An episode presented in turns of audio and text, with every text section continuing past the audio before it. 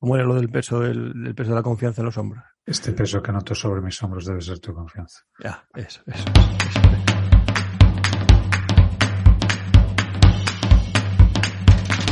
Esto es BIMRAS, el podcast sobre bien y tecnología aplicada a la construcción. El podcast que el Chaquino Ruiz no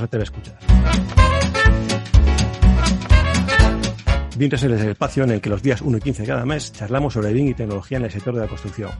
Recuerda que acabado el episodio se ven las puertas de la comunidad BIMRAS Insiders, en la que puedes disfrutar del contenido que la semana comparten nuestros compañeros Insiders.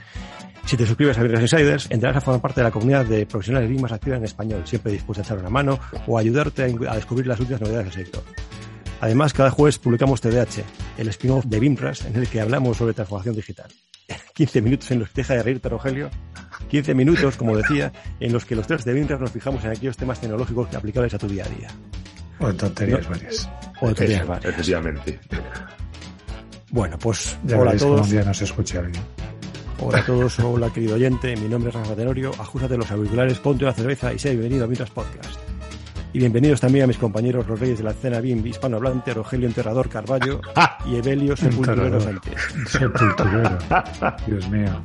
Pues voy a poner ah, claro, espera, que esto viene porque el título es El BIM ha muerto. Ah, vale, vale. me iba a poner Rafa Plañidera Tenorio, pero... Bien hilado, bien hilado. Bien, sí, sí, bien, bien, bien tirado ahí, bien tirado. Hay que bueno, es, estáis bien, ¿no? pero bien. Todos bien, todos bien. Todo bien, bueno, estupendo. ¿Y en casa? ¿En casa todo bien? Todo bien en casa, sí, también. A sus pies.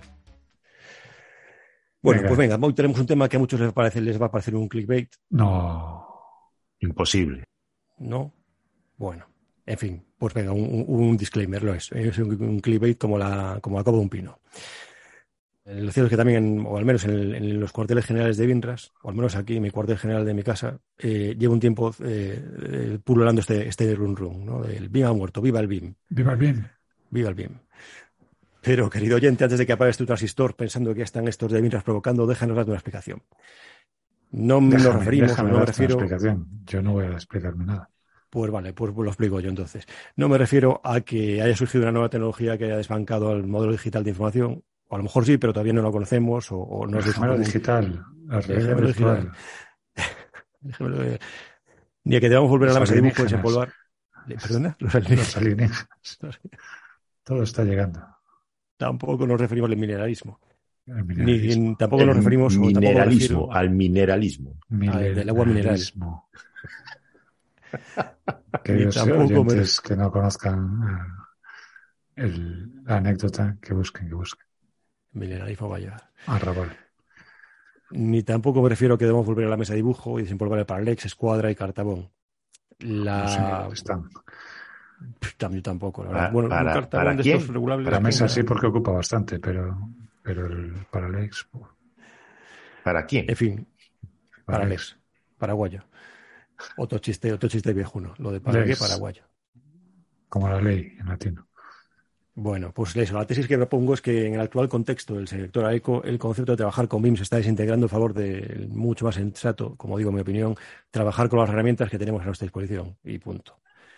Justo ahora que la Comisión Interministerial BIM está anunciando su plan de implantación de esta metodología en pymes, pues, pues bien, si llevas unos, llevas unos años metido, si llevas unos, años metido en esto del BIM, ya sabrás que las comisiones creadas en torno a esta metodología no son precisamente en nuestro país, en España, vaya. Aquí en España, en España. Hay países donde creo que funciona. Sí, sí. Eh, hay otras en las que efectivamente funcionan un poquito mejor. Pues aquí en España no son precisamente el oráculo de Delfos. Pero bueno, eh, vamos con algunos puntos que sostengo, con los que intento un poco sostener esta tesis de, bueno, de que el bien ha muerto, entre comillas, ¿no? Venga, ¿algún comentario antes de empezar a despejarme propiamente dicho? Hombre, no, que, estaba de menos estos, estos episodios donde podemos eh, sacar nuestro lado más, más psicópata, no te preocupes. Hater, vas, a quedar, vas a quedar, pero bien repasado. Bien repasado. bien repasado, muy bien. supongo que, supongo que habéis... fue la mano y casi no nos deja la palabra durante la semana. También es cierto. Sí, sí, pero hoy va a ser más, así como más, más. Venga, con, con tiento, pero bien. Muy bien. Ven bonito. Pues ven, bueno, pues nada. Comienzo entonces. Vosotros cuando, cuando veáis me interrumpís. Ya. me parece, me parece que ha habido un momento, en, que la atención de toda la esfera BIM ha pasado, de toda la esfera BIM, de la que yo estoy pendiente, ha pasado a discutir sobre qué herramienta de autoría es mejor, a pensar en que, a pensar, a pensar en ser capaz de trabajar como, de un modo más eficaz con la información incluida dentro de nuestros modelos. Pues sí, tienes toda la razón, porque yo nunca he escuchado a nadie de, Revit decir que Revit es el, mejor programa de modelado, ni siquiera Avellán ya, ni siquiera él lo dice. ¿No? Vale. Imagino que tendrá que ver. Mejor software. No, no, nadie lo dice. Fíjate. Vale, vale. No estoy, estoy, estoy utilizando un, ¿cómo se dice? Un sarcasmo. Sarcasmo. Ah, es que como no pronunciabas como tal. Bueno, pues imagino que esto tendrá que ver con la popularización del estándar IFC, su grado de madurez. Bueno, y la aquí ya se nos han caído 50 o 60 oyentes. Y la destreza de los operadores y la destreza de los operadores a interrelacionar aplicaciones para acceder a la información del modelo haciendo mucho. Aquí no, no, lo he entendido bien. ¿Era con sarcasmo o esto era. lo sientes de verdad? No, yo lo siento de verdad. Yo sí, sí, lo siento de verdad. Yo, sí que lo siento. Pero mucho. Bueno, yo continúo. Dale, dale. A ver si podemos, si podemos terminar, la, ponemos un punto. Hace no mucho se decía que un IFC es una foto fija de un modelo de información que no debía alterarse, no debía tocarse. Y desconozco si el Canon sigue diciendo que, que lo mejor es no tocarlo pero si utilizas herramientas como SketchUp o Blender BIM, como software de autoría, te, das, te da risa esa consideración. Eh, por lo menos en Blender BIM, seguro. Incluso Notepad te da risa. otra cosa es que. otra cosa es que se aquello, te ríes, te, te ríes cosa es que, es risa, risa, Rogelio, pero yo creo que todas las semanas abro algún IFC con Visual Basic, con Visual Studio. Con Visual Studio. Y es risa o muerte. O sea, bueno, sí, generalmente es muerte, pero. Pero es que hay cosas que solucionas antes con el editor de texto abriendo un programa. No te lo discuto, pero es risa o muerte. O sea. Sí, sí. Bueno. Ah, Rafa, perdona que te interrumpamos, pero como habías dicho que, que podíamos. Hiciéramos, como habías dicho que lo hiciéramos. Oye, pues no lo hagáis, si hacéis el favor. Pues si hacéis el favor. no me órdenes contradictorias porque entonces no sé a cuál atender. Claro, tío. Pues yo, yo casi podría que. Vale. Eh, ya no sé ni por dónde iba. Bueno, que, eh, se editan los IFCs, que podemos editar los IFCs. Y si eso es una buena regla. mantener unas ciertas reglas de decoro y de higiene. pues eso es, que otra cosa es que debemos mantener ciertas normas de higiene. Yo, cuando, yo, cuando, yo cuando, abro un IFC siempre me lavo las manos primero. ¿eh? O sea, no. Bueno, ahí, hay una cuestión interesante, ya la comentaba Torrente en la película. ¿Te las lavas antes o después? antes, antes, antes. Vale, vale. Antes, por supuesto. Bueno, pues venga. Eh, lo, que, lo que voy a preguntar con este párrafo, a ver si, a puedo llegar a, la pregunta, es que a mí me da la impresión de que está atomizando el, antiguo esquema de aplicaciones eh, todo en uno y está con, bueno, y cada vez más interés por eh, un montón de aplicaciones para hacer determinadas tareas concretas, más que, y, bueno, y poniendo un poco, todavía modestamente quizás, pero bueno, poniendo un poco en tela de juicio el, el, el, triunvirato Revit Archicad o el plan. Eh, bueno, pues eso. Si quieres separar un IFC en partes, pues utilizas I Love IFC, ¿no? Si quieres federar tus modelos, pues los puedes cargar en un visor hecho con IFCJS. O quieres listas propiedades de un IFC, pues utilizas eh, eh, pues la herramienta de que nos está enseñando a hacer esta, este mes nuestro amigo Ángel Díaz, este mes de, de, octubre del 22 para quien nos esté escuchando en el 25. De modo que eso. sí, yo opino que es, ya y desarrollarla un poquito pues El desarrollo ya lo tienes en, el episodio anterior, en el que hablábamos de flujos BIM low cost. El, la cantidad de modeladores más o menos, bueno, iba a decir más o menos conocidos, pero no, la cantidad de modeladores desconocidos que, que relatábamos ahí ya daba muestra de que ahí hay un mercado, de que ahí hay una, una, una necesidad también de distintas herramientas, unas más especializadas, otras menos, pero que todas son, eh, o que todas parecen atacar en el mismo punto, en el que necesitamos un formato interoperable en el que poder trabajar todos juntos. La respuesta es pues no. Porque si no, hay episodio, entonces alguien tiene que hacer aquí el papel de mal. Ah, bueno, espera, es cierto, me olvidaba de eso. No, no, es cierto. La respuesta es no. ¿Por qué? Pues porque como decía eh, Iván Guerra en un episodio, en el episodio que hicimos con él, el 90 y muchos por ciento, casi no, el 99% de los proyectos que se desarrollan se hacen con Revit, en el ámbito de la edificación. Pero eso es en el entorno en el que se movía. Ya. En el de la edificación. En tu, en tu entorno, en tu entorno inmediato, o sea, los tres despachos de arquitectura que hay en 50 metros a la redonda de tu. De, Él estaba haciendo que tenía, como, estaba en, eh, en ese momento colaborando con los 50 despachos de arquitectura. Rogelio. 99% Revit. Pero si, si colaboras con muchos despachos de arquitectura que trabajan con, con Voy a puedes llegar a pensar que lo mismo que me hizo Avellán una vez eh, que fue hacerme una búsqueda en InfoJobs o trabajos con ArchiCAD.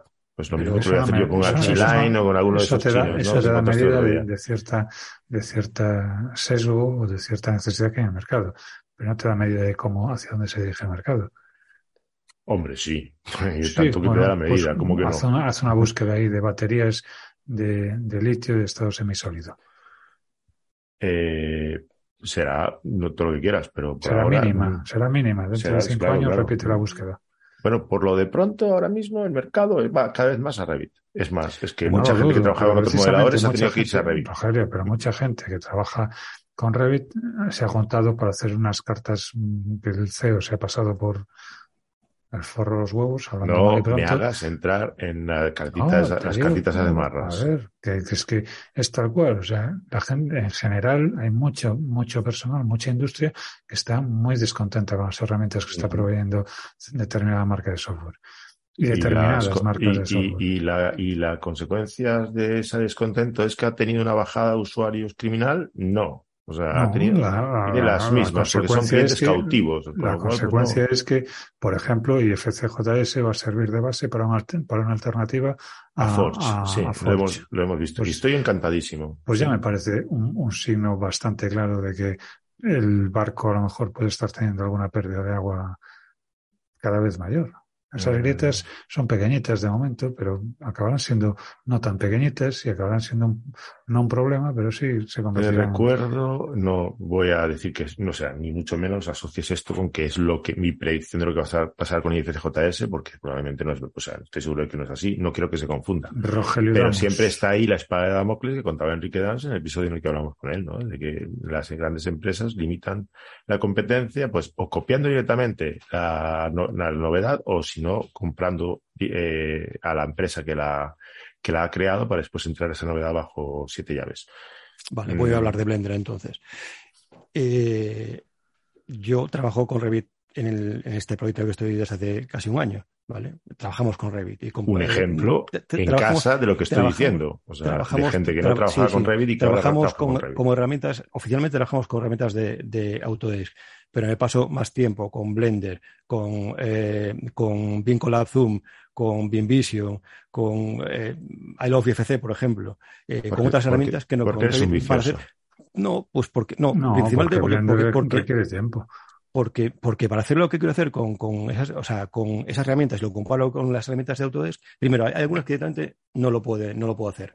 Allí intenté cargar X eh, módulos eh, IFC en, en ACC de Autodesk y no hubo narices, no los representaba. Pues macho, yo no puedo perder tiempo con eso, entonces me los cargo en Blender, ¿sabes? Que lo sé que no será el software más eh, canónico, eh, BIM más canónico, pero me hace el trabajo, ¿sabes? Así que, y yo creo que, creo, creo que esto no es una, una un, un caso aislado, ¿no? Es decir, eh, eh, bueno, eh, pues a ver, que parece que parece que lo vayas a centrar en Revit y no es una cuestión de. No, no, no, no. que es una cuestión de, de hecho, de hecho, no soy, no sé, no soy el, el que he empezado mencionando Revit. Yo, de hecho, eh, no, yo digo, yo, mi, si se está atomizando el, el, triunvirato que había hasta hace muchos años. Mi argumento es que no se está atomizando, al contrario, se está concentrando, porque es que eh, todos los softwares cada vez pertenecen a menos casas de software. O sea, porque, claro, tú hablas sobre atomización de software. Yo voy a atomización de, de distribuidores, fabricantes o proveedores. Y donde antes había siete, ahora hay tres. Y acabará bien. Bueno, no, realmente hay dos, ¿no? Check y Autodesk. Y los otros son competidores muy pequeñitos que tienen poca capacidad para influir en el mercado. Así que yo no, que, yo no veo ese camino.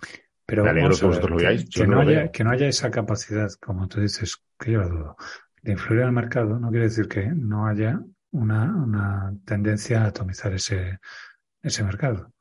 y esa tendencia se materializará más o menos en función de, de las bueno, decisiones que tomen tanto las grandes como las pequeñas empresas de entrada, trabajar con, con software que, que permita interoperar con, con IFC es cada vez más sencilla. Con lo cual, ahí ya tienes un, un punto de, de, escape.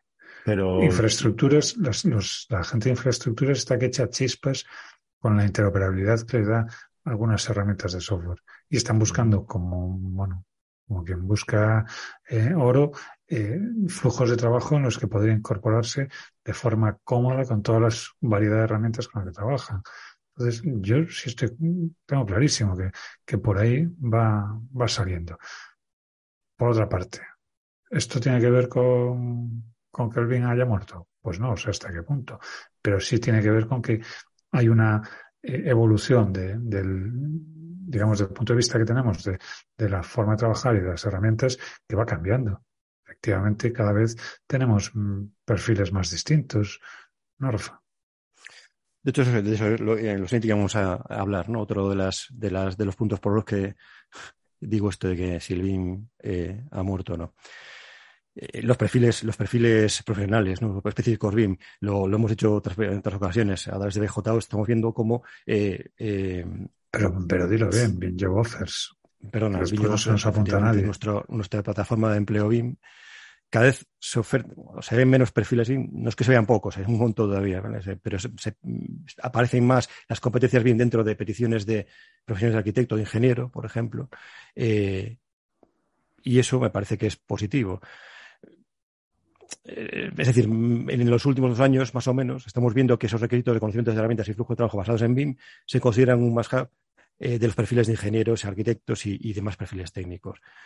Eh, significativo, había cuenta que a día de hoy estas titulaciones, ingeniero, arquitecto, son reglas oficiales y los roles BIM son eso, pues roles dentro de una estructura de trabajo basada en esta metodología. Son como habrá quien te recuerde que en España hay una formación profesional BIM. Sí, sí. Habida eh, cuenta, salvedad hecha de ese aspecto, no, no son... Que te, que te habilita como pues... Vale. Bien. Yo digo que estos roles BIM, o sostengo, bueno, propongo, estos roles BIM son como, como los roles de jefe de producción, de jefe de obra o de, de, de de prevención dentro de una empresa consultora. Son roles que pueden desempeñar determinados perfiles, eh, que pueden desempeñar cualquier perfil con una titulación o incluso sin ella. ¿vale? Un momento en que no sabes si estás a roles o estás a setas. de modo que no creo que, que, vayan a desaparecer, ni, tenga lugar, no creo que tenga lugar, o sea, es necesario que desaparezcan las ofertas de trabajo para coordinador BIM, por ejemplo, pero podemos llegar a ver ofertas de, ofertas de BIM Manager en las que se pidan ingenieros y arquitectos y no se apostille, tiene que tener X o Y eh, Master BIM, porque se asuma que entre sus competencias, entre sus competencias eh, adquiridas durante su carrera o su experiencia profesional, ya está el conocimiento de los procedimientos eh, BIM y las parecido, de y las de modelado y las de... Sí, vamos a ver parecido a lo que pasa cuando piden un jefe de obra en una oferta de trabajo. Es decir, no te piden que tengas un máster en, en, PMP, ¿no? No siempre te lo piden, te, haces, eh, piden eh, recién egresados, ¿no? De, de, titulaciones, la que sea. Carne fresca para quemar pronto. Por ejemplo. Pero, o sea, bueno, no, no, para, no, no para quemar pronto, pero que... Sí, sí bueno, habrá de todos los, habrá casos de todo tipo, ¿sabes? Había un momento en el que había muchísima obra y entonces pues había falta de personal. Como, bueno, ahora no hay mucha obra, pero hay falta de personal. A ver, sí, el apellido BIM yo creo que está condenado a desaparecer y cuanto antes mejor de todas las, de todas las ofertas de trabajo. Y cuanto antes mejor lo digo porque en el fondo seguimos trabajando exactamente igual. Caramba, empecemos a pensar que esto no es más que una, una herramienta distinta, ni mejor ni peor. Bueno, cada uno tendrá su opinión. Yo tengo la mía y creo que es mejor, pero no tiene por qué ser una, una herramienta mejor o peor, es una herramienta distinta. Y el hecho de que pidas un arquitecto BIM o un moderador BIM o un eh, coordinador BIM no te convierte en distinto el coordinador de proyecto tradicional o el jefe de proyecto tradicional o a mí me parece que no hay ese cambio de, de funciones tan, tan, tan dramático. Lo que sí habrá será una habilidad mm, dirigida a una herramienta o otra, pero la función viene siendo la misma. ¿O es que antes no se revisaban los proyectos para comprobar que todo estaba correctamente? Pues seguro que sí. Yo creo que en ese sentido anhelo el, momento en el que BIMRES no tenga mucho sentido como, como nombre para un podcast. Yo no sé si, si desaparecerá el nombre o no. Yo lo que sí que creo es que, pues, mm, es que es muy pernicioso esto de pedir un perfil especialista en BIM con una determinada competencia o, habilidad en un software. ¿no? Aquí lo que se trata es de conocer procesos y metodologías. No, los softwares son herramientas. es como nadie pide un carpintero que sepa utilizar una sierra de calar, pide un carpintero. Eh, más menos. Entonces, pues yo creo que, lo que corresponde es que todos sepamos en qué consiste la metodología, en qué consiste, eh, en qué, en qué, cómo se formulan esos procesos y, a partir de ahí la herramienta la que toque en ese momento. Fíjate que yo me conformo con tener la conciencia de que hay que seguir los procesos. Una vez que sabes que hay un proceso, pues efectivamente, ¿no? Cómo se, cómo se aplica. Pero esta idea de que BIM es una herramienta, a mí yo creo que es, a mí me resulta tremendamente perturbadora, ¿no? Herramientas son otras cosas. No, a ver, es una forma de trabajar. Tu forma de trabajar es también tu herramienta. Eh, sí, bueno, es una definición amplia de herramienta, pero sí. Tú, quítale, quítale a la, a la ISO 19650 todo lo que tenga que ver con un modelo. Pues a mí me parece que, que, tampoco es tan desechable. O sea, ¿Cómo se gestiona la información? Coño, es que antes no se gestionaba esa información. Sí, con menos reflexión y con menos complicaciones. Bueno, no, con menos complicaciones. Distintos, con herramientas distintas, pero se gestionaba igualmente. y bueno, con menos implicaciones. Es que yo creo que... Efectivamente, pero, pero, eso es una cuestión, yo creo que clave, con menos implicaciones, porque ahora, de alguna forma, abrimos el libro y estamos todos en la misma página. Y ese es el cambio significativo. Sí, y que nosotros estamos adoptando un proceso, un procedimiento de, de gestión y, manipulación de la información que es un poco anglosajón, en el sentido de que está muy fragmentado y cuando nosotros veníamos de procesos en los que el proceso era prácticamente unidireccional, ¿no? O sea, y todo tenía una única fuente y ahora pues la información viene de múltiples fuentes, no solo de una. Con lo cual eso es importante determinar, ¿no? Eh, por eso es mucho, creo que decir que la gestión de la información es un proceso más crítico pero no deja de ser efectivamente lo mismo que se hacía antes. O sea, tampoco hay que darle muchas vueltas. Es que no es más crítico que antes, Rogelio. simplemente ahora se pone negro sobre blanco que hay que tomar conciencia de que este es el, el, escenario en el que trabajamos. Bueno, yo pero que, no es un escenario distinto. Yo creo que el hecho de que, de que, haya múltiples actores hace que mm, eh, múltiples fuentes proveedoras de información pero que, también las hay en, en, una forma tradicional, por decirlo de alguna manera. ¿Cómo no? Cuando tú trabajas con un equipo de, de profesionales en un entorno BIM, no tienes grandes diferencias a nivel de estructura que cuando tú trabajas con un entorno de profesionales en un entorno no BIM. Estoy pensando en el proyecto anglosajón tipo en el que hay un responsable de fachadas, un responsable y que elabora su documentación y tiene autoría sobre el proyecto, un responsable de diseño, un responsable de estructuras. y aquí siempre ha sido el arquitecto el que ha sido la fuente de información única, aunque haya tenido que reciclarla o, o reformularla o, o, editarla después de, de la fuente original. ¿no? Que sea su calculista de estructuras, pero aquí en el fondo nosotros siempre hemos sido los responsables últimos de la información, por lo tanto nosotros somos la fuente. Eh, la fuente de la, que emana el proyecto. la, fuente, la fuente de la eterna juventud. Eh, pero, pero bueno, que sí, que, estoy de acuerdo con, con que, no, con que esta, esta, palabra tiene que desaparecer. Aparte que es una palabra horrible. Eh, vamos a decirlo claro, es un acrónimo insoportable. A ver, yo creo que uno de los problemas que tiene es que es un acrónimo bastante eh, confuso. Cuando decimos Building Information Modeling, estamos hablando de modelado de información, modelado de la información del edificio, modelado del edificio y su de construcción. De modelo de construcción, sí, claramente es poco. Maqueta de construcción, maqueta de edificación. Llevando el agua a mi molino, lo, lo, lo que quiero leer ahí es modelado de la información relativa al edificio. Y eso es mucho más que un modelo geométrico. Porque, tú eres, porque tú eres un tío que siempre quiere llevar agua a su molino. Hay que buscar hay que buscar sitio intermedio, no solo. hay más molinos que muelen. No, solo está el tuyo en el río, tío. no, vamos a ver. Eh, yo, si entendemos el, modelo en, digamos, en un concepto amplio del término, el modelo no es la, parte geométrica de, de la edificación, no es solo la parte geométrica. Y si entendemos que el modelado de esa información es la base de, trabajo, no es solo modelar la geometría y darle forma a unas formas, la redundancia, a unas formas 3D, es también darle forma a la estructura de información que hay detrás de, esa, de, ese, de ese modelo geométrico. Entonces, no me voy a poner místico, pero sabes aquello de que Dios primero hizo la luz y con la luz vino la geometría. Pues te has puesto místico, perdona que te diga, querido. En definitiva, bueno. fíjate que esa luz sirvió para tomar conciencia de las características de esa geometría. Claro. Que ya existía previa a la luz. Mm, sí. Bueno. Claro. Ahora, ¿quién se ha puesto místico ahora? ¿Quién se ha puesto místico ahora? Estamos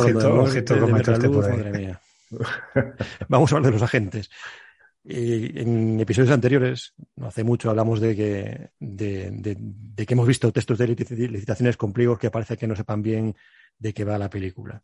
y por ejemplo, es un eufemismo muy, muy cariñoso. Vas a ganarte el premio Nobel de la Paz. yo diría algo más, más contundente, como que no tengan ni la más mínima idea. Como es el, la princesa suya de la Concordia. Eh, sí, hemos visto pliegos bien, querían llorar a, a los muertos. ¿Cómo era? Como, podríamos estar lo de hemos visto pliegos bien con la frase final de Blade Runner. No he visto pliegos que a uno no creeríais, ¿no? efectivamente, estos pliegos que no creeríais. Bueno, pues como decía, pliegos. ¿Alguno te gusta creer que de, sea de, que va, de que va el tema. Por ejemplo, pedir entregables a formato nativos, obligando a decantarse por una marca comercial, y si eso también IFC, o cuando no entregar un, en un formato de un software obsoleto, pero muy pirateado. Los 700. O, eso, ¿cuánto? Cuánto, sí, creo que lo pidió hace poco, ¿no? En un pliego, los 700. es buenísimo. ¿Cuál es el más grande? 500, pues más. A ver, el jurídico dijo, a ver, ¿cuál es lo máximo que podemos pedir aquí? Pues un poquito más. Bueno, pues precisamente además tengo mis dudas que estas las administraciones públicas responsables de estas licitaciones o estén manejando los tiempos correctos de trabajo. Pongo mi caso, por ejemplo, en el que estamos terminando un modelo BIM preconstructivo a la vez que comenzamos a construir el, edificio, con toda la magia que eso supone. Bueno, hombre, pero eso, eso porque tú lo llamas desde aquí eh, modelo preconstructivo y, planteas que los plazos se van solapando. Si eso le pones nombre en inglés, le llamas fast track y se queda todo el mundo tan contento y estás metido en la misma mierda. hubo un momento en el centro comercial anterior en el que cuando las cosas empezaron a irse a tomar por saco, todo el mundo decía que estábamos construyendo en fast track, efectivamente. Sí, pero más, en fast que en track, pero en fast track. Efectivamente. Eh, bueno, podríamos decir que, todo, que esto es cosa de administración, que no sabe lo que se hace, pero los hospitales con cierto volumen de facturación suelen tener unas oficinas técnicas que dan gusto verlas. Lo, cierto... Alguna, alguna da pena. Alguna te cuesta creer que, de esa oficina haya salido según qué proyecto. Claro, y, lo que pasa al final muchas veces es que eh, hay como, o sea, que como hay que empezar, que la constructora tiene que empezar a producir, se olvida de, esa oficina técnica tan, tan tecnológica que tiene y, no puede asumir eh, más gastos indirectos. Entonces, eh, pues ya vendrá el módulo bien cuando tenga que venir, pero yo empiezo a, echar hormigón. Eso es una cosa, bueno, ya, vamos, también muy frecuente, por lo menos que yo estoy, o sea, que yo... No, estás, no estás insinuando que hay falta de planificación. No, no, no, no, no, no, no, no, lo creo. O sí, no lo sé.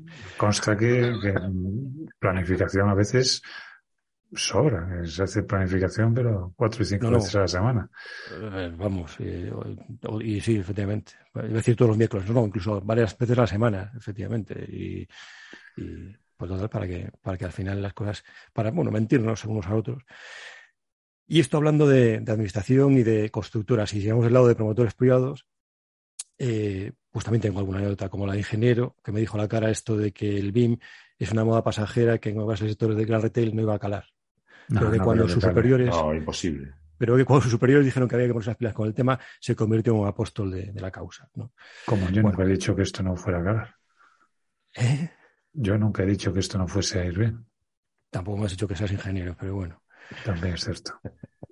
Bueno, estoy seguro que existirán otros, otros, eh, otros agentes mucho más mentalizados con adoptar BIM o con implantar BIM en sus, sus eh, procesos, eh, pero bueno, a mí no me ha tocado verlos por ahora.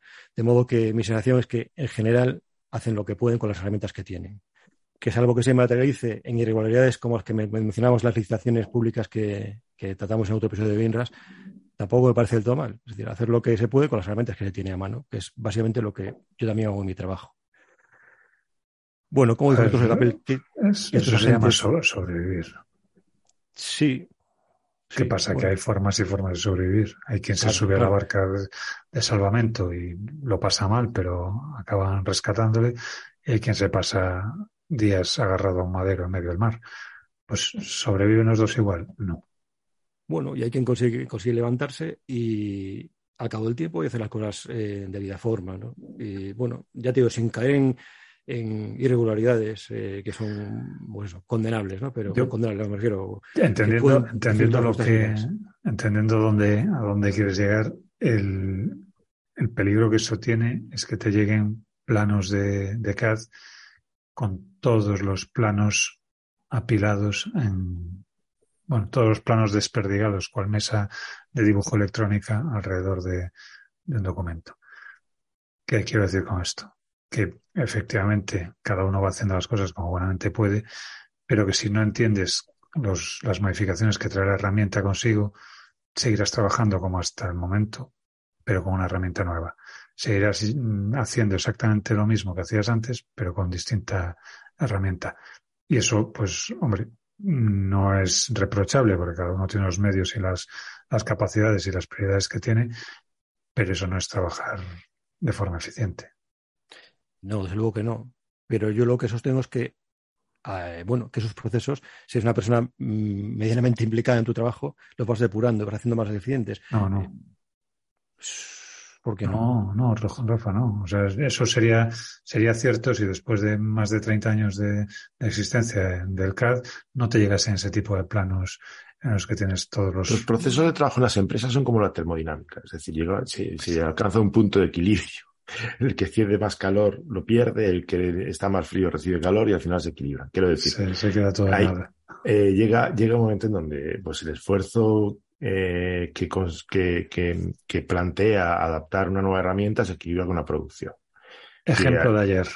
Ejemplo de ayer. Presentación en empresa de infraestructuras. La parte más alta de la cadena convencida de implantar una determinada herramienta la parte media de la estructura convencidísima de implantar esa herramienta. Jefe de producción, no me habléis de esto, yo tengo que sacar proyectos. Claro. hay un Es decir, que, hay, un, hay un equilibrio, eh, lo que decía antes, hay un equilibrio entre lo que me cuesta introducir una herramienta, el desequilibrio que me va a producir en todos los mecanismos de producción hasta que alcanzar ese nuevo equilibrio. Y si no hay ninguna imperiosa necesidad, porque no te obliga el mercado a, modificar tus procesos y tus herramientas de trabajo, pues probablemente no te compense romper ese equilibrio. Entonces, esto al final se trata de un tema meramente de gestión, de gestión empresarial, de competencia privada, y por, lo menos una empresa privada, evidentemente, ¿no? de competencia mm, entre empresas y para de contar. Otro, otra, otro, mm, otra cuestión muy distinta es cuando hablamos de las responsabilidades que tiene la administración por una gestión de los recursos, con la libre competencia, con la, con la, ¿cómo se dice? Con el acceso a, a, a sus concursos por mérito y capacidad y demás historias.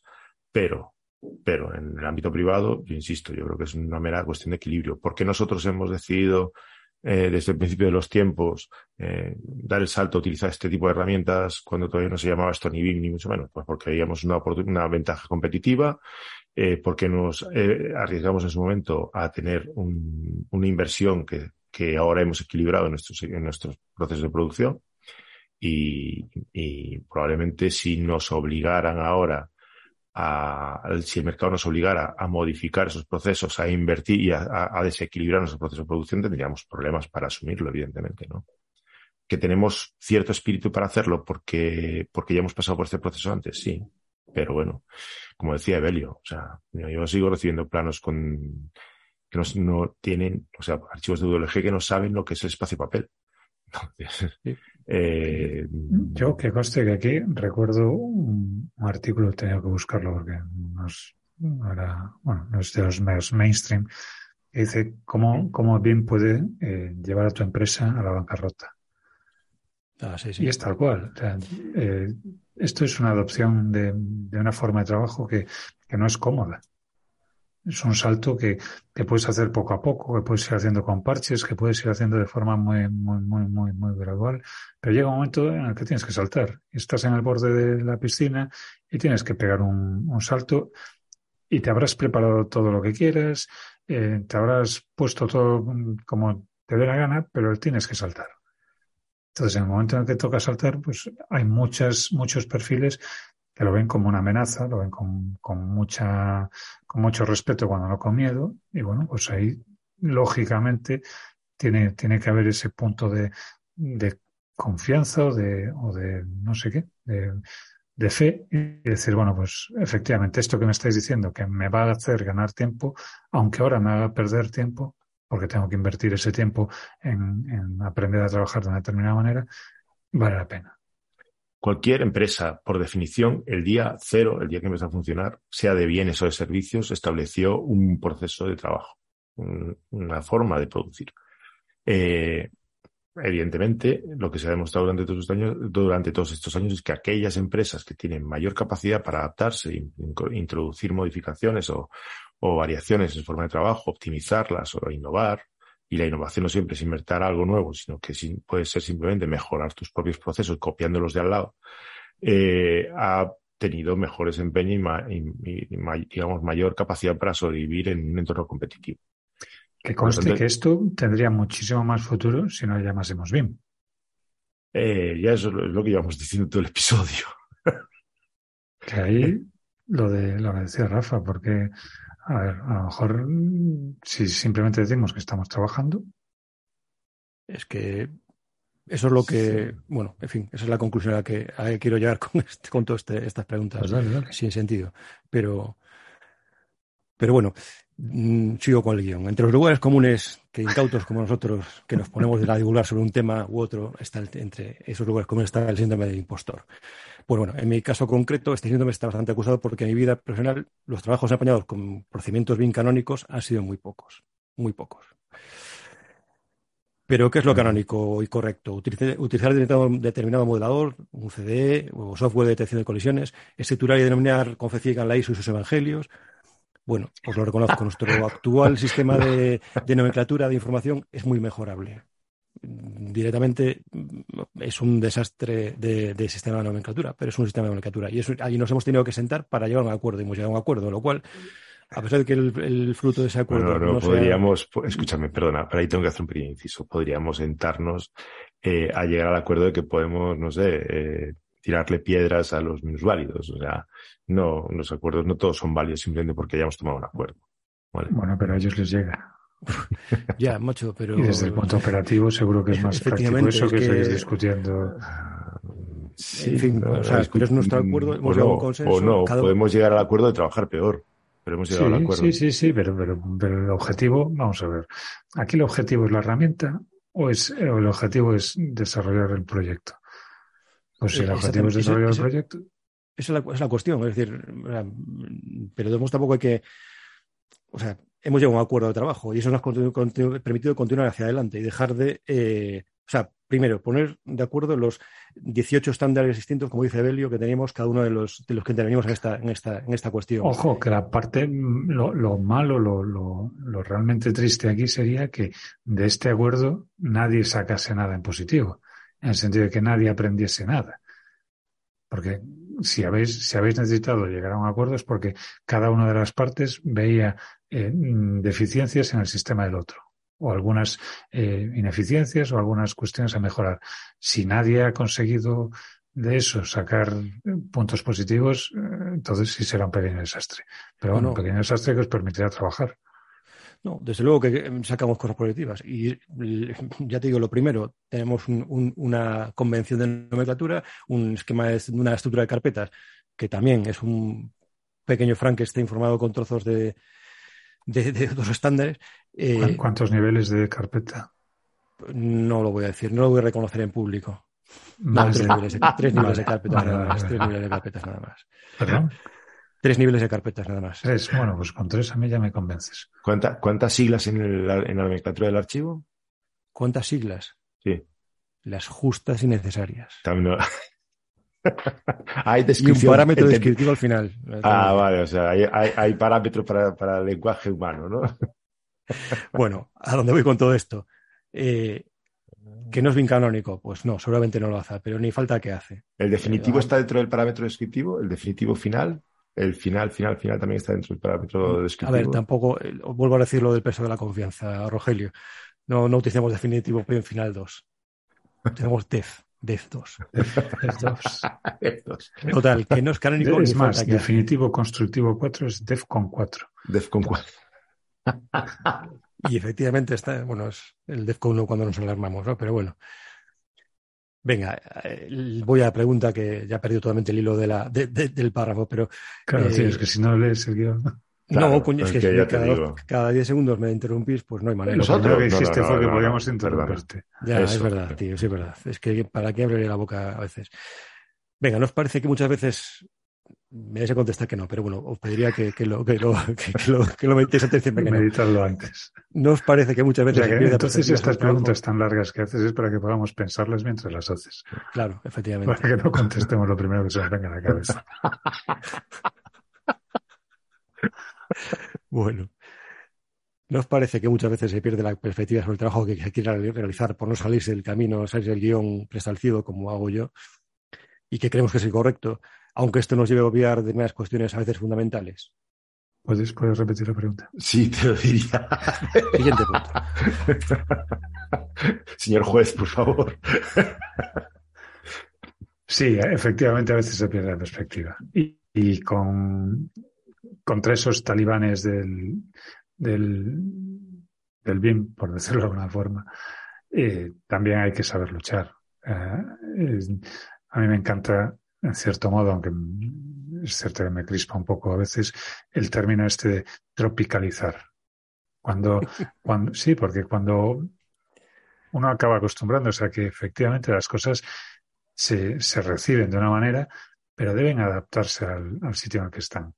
Y a lo mejor esa adaptación no es todo lo ortodoxa y todo lo limpia que debiera, pero funciona y funciona bien y sobre todo con la cultura local.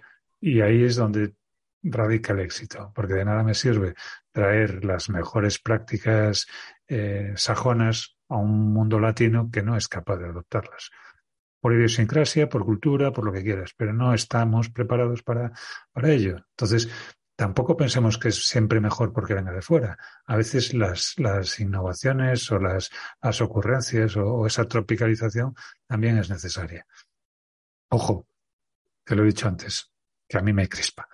Pero bueno, entiendo que, que es una situación eh, que tiene su contexto y que tiene su sentido.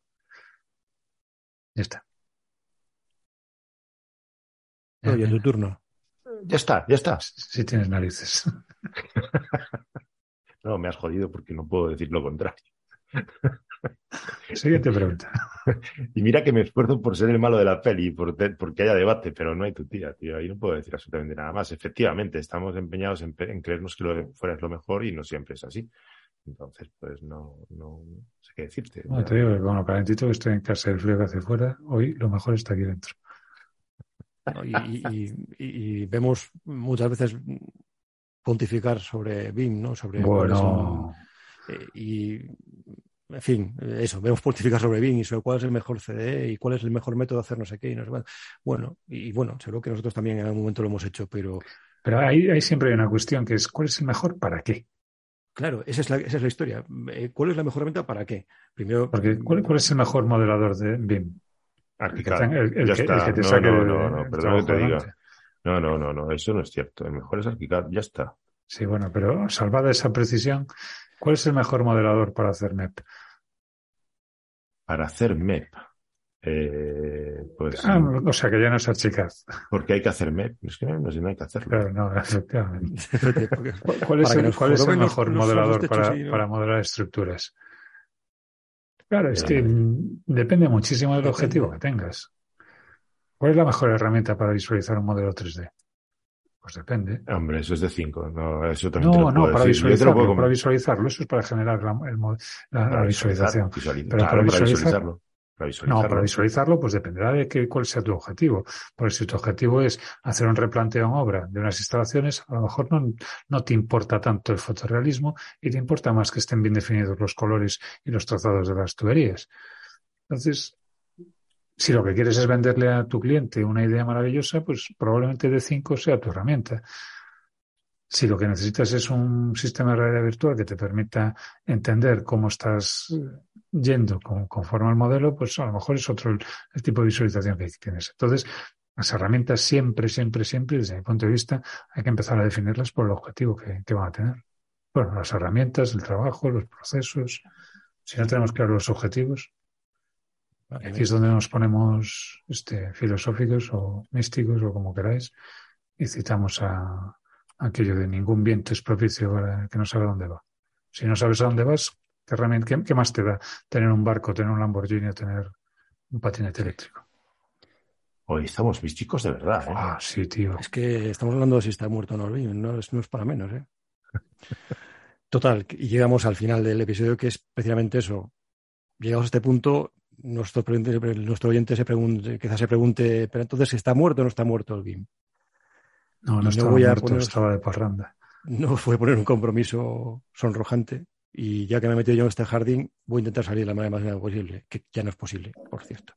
Después de que, que, que, me ha avisado. En todo caso, el, el Sagaz, el Sagaz escucha, ahora hasta que, que, haya estado atento al principio del episodio, pero recordará que hemos dicho que esto era un clickbait de, de título. De manual. De pero vamos, eso. Y, Marketing chusco. Pero además de marketing del más chusco, también hay retórica, no menos chusca. Y traigo una frase que hemos comentado anteriormente. BIM es una herramienta. es mi opinión, coincido, veo que coincide mm, por lo menos en, la forma con, con, la que también tiene Belio. Y las herramientas son eso, herramientas útiles para desempeñar trabajos. Y afortunadamente la, la evolución nos ha a un nivel de desarrollo que estas herramientas eh, nos facilitan muchísimo esos trabajos. Las herramientas de hoy sustituyen las de ayer, como las de las, como ha pasado a lo largo de toda la historia, y como si no nos cargamos el planeta, pasará en el futuro. BIM es una herramienta que marca diferencia. Pues si lo comparas con trabajar con métodos peor estructurados y menos evolucionados tecnológicamente, es bastante probable.